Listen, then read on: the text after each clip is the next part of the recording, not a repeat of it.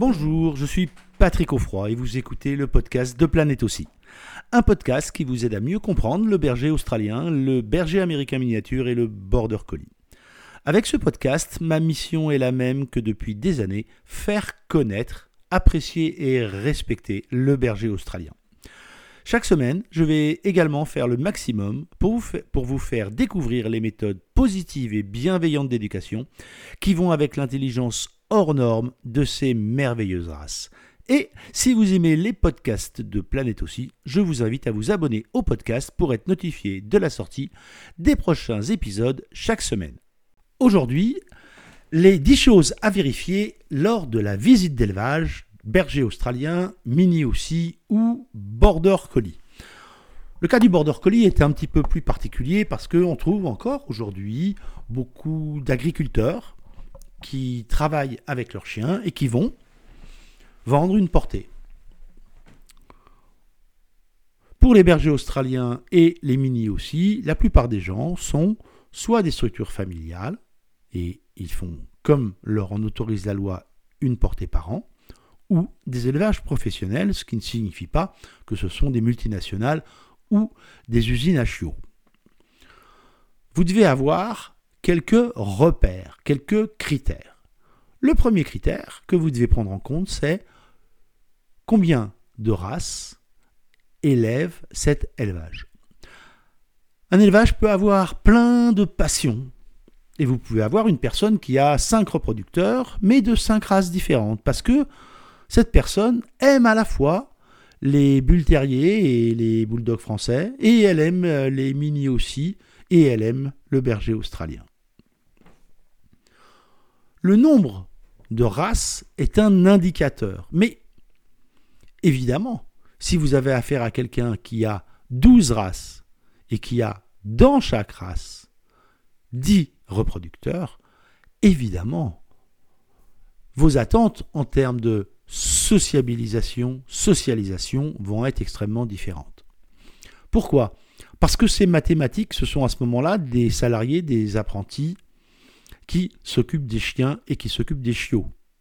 Aucune personne ne peut s'occuper raisonnablement de 50 portées par an et de le faire assez sérieusement pour permettre une intégration rapide à l'intérieur de votre famille. La difficulté pour choisir un élevage, c'est que les critères sont multiples. Le nombre de races, c'est le premier, et donc vous l'avez compris, ce qui compte bien évidemment aussi, c'est le nombre de chiens. Gérer un nombre de chiens important, si vous avez affaire à des petites races, n'est pas obligatoirement rédhibitoire. Mais si vous avez des races de taille importante et des races qui aiment faire des choses, comme le berger australien et le mini et le border, les races qui nous intéressent pour l'instant, alors, évidemment, passer un certain nombre de reproducteurs, ça paraît compliqué de s'occuper individuellement de chacun des chiens. Le deuxième point est un point extrêmement important, c'est y a-t-il des activités proposées aux chiots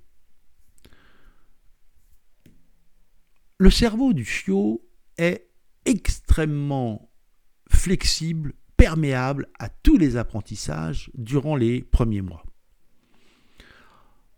Il y a une dizaine d'années, on considérait globalement que le boulot de l'éleveur, c'était de faire naître des chiots et que la socialisation, la familiarisation, l'apprentissage euh, de choses nouvelles étaient du ressort du, du, futur propriétaire et que non, c'était pas le boulot de l'éleveur. Heureusement. Aujourd'hui, beaucoup d'éleveurs ont compris que l'intérêt de leurs chiots, mais aussi de la satisfaction des propriétaires à qui ils vont vendre des chiots, et encore aussi de la valeur, de la pertinence des ventes qu'ils vont réaliser est induite par le travail de sociabilisation qu'ils vont faire à l'élevage. Ce travail en amont du moment où vous allez récupérer le chiot est extrêmement important. j'aime à dire que la nouveauté, ça doit être fun pour le chiot. Et c'est ça qui va faire que vous allez pouvoir récupérer, acheter, avoir un chiot curieux, un chiot qui a envie d'apprendre, un chiot qui a envie d'aller de l'avant avec vous et qui sait que l'humain va lui permettre des interactions positives sur le long terme. Troisième point qui est extrêmement important, est-ce que quand vous allez visiter l'élevage, la mère est présente? Si l'éleveur vous répond Non, mais depuis quelques jours, elle ne veut plus des chiots, elle les rejette, donc je ne la mets plus avec eux, alors vous avez affaire à quelqu'un qui n'a absolument rien compris au comportement canin. La mère éloigne les chiots. Pourquoi? Deux raisons principales. D'abord, elle a mal, ensuite, elle a mal. Le réflexe de piétinement, c'est-à-dire le fait que les chiots poussent avec leurs pattes en même temps qu'ils têtent la mère et appuient sur les tétines au fur et à mesure du temps est de plus en plus douloureux. Point numéro 2. Les dents des chiots commencent à se développer et la mère, quand elle est tétée, ressent de plus en plus cette douleur. Donc, la mère a des raisons objectives de vouloir que les chiots s'éloignent. Mais surtout, cette mère-là est en train d'apprendre à ses chiots des choses fondamentales. Elle leur apprend l'inhibition à la morsure. Qu'est-ce que l'inhibition à la morsure? La morsure, c'est le moment où le chiot va faire trop mal. C'est lui apprendre à contrôler la pression qu'il met sur sa dentition, sur sa mâchoire, pour téter, pour obtenir quelque chose. Bien sûr, l'expérience nous a appris que on a toutes sortes de mères.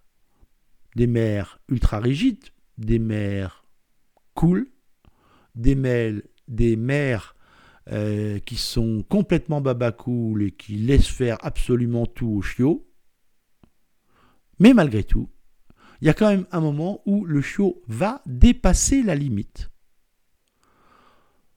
D'ailleurs, ou avec sa mère, mais même également avec ses frères et sœurs.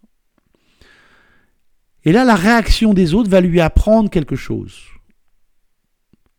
Priver le chiot de cet apprentissage, ce n'est pas préparer un adulte serein à vivre dans notre monde. Ce n'est pas non plus apprendre à ce chiot la façon d'interagir avec d'autres congénères. C'est ce que certains appellent les codes canins.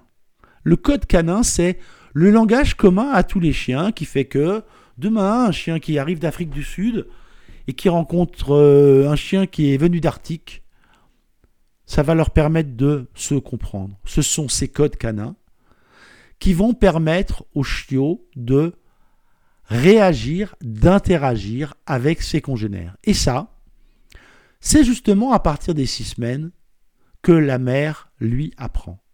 C'est donc extrêmement important que votre chiot sache, apprenne, fasse des choses avec sa mère et l'éleveur qui vous dit que ah oui, mais maintenant, vous comprenez, elle ne veut plus des chiots.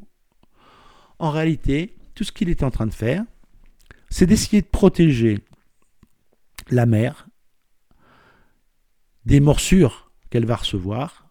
Mais rassurez-vous, la mère est tout à fait capable de se prémunir contre les douleurs sur les tétines. Elle l'a appris, normalement, et elle est capable de le retransmettre à ses chiots. Donc, soyez vigilants. Ça ne veut pas dire que ce n'est pas un bon éleveur. Ça veut juste dire que c'est quelqu'un qui n'a pas compris grand-chose au comportement canin.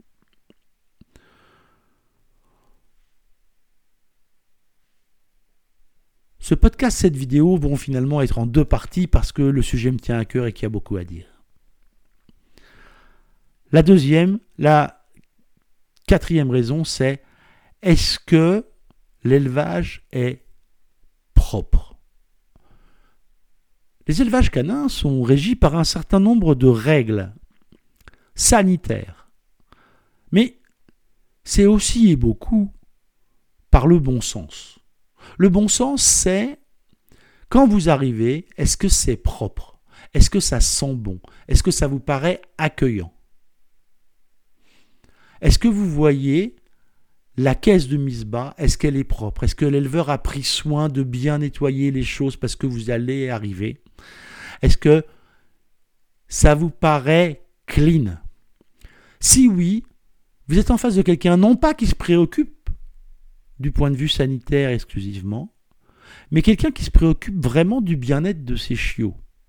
Quelqu'un qui se préoccupe vraiment de créer les conditions pour que le chiot puisse s'épanouir. En plus, l'aspect sanitaire est extrêmement important parce que certaines maladies, comme par exemple la toux du chenil, comme par exemple la, la parvovirose, sont présentes dans beaucoup d'élevages. Si l'élevage vous paraît propre, clean, ça vous paraît net, alors vous avez là une autre bonne condition qui va vous permettre de savoir si, oui ou non, cet élevage est digne d'acheter un chiot chez lui. Voilà, on se retrouve très vite pour la deuxième partie.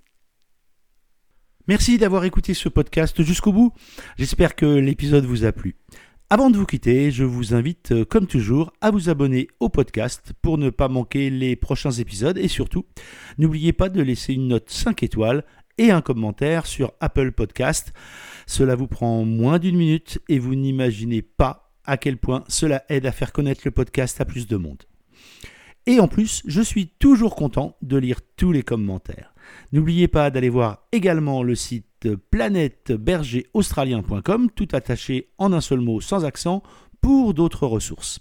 Amitié du Tarn et à très bientôt sur le podcast Planète aussi.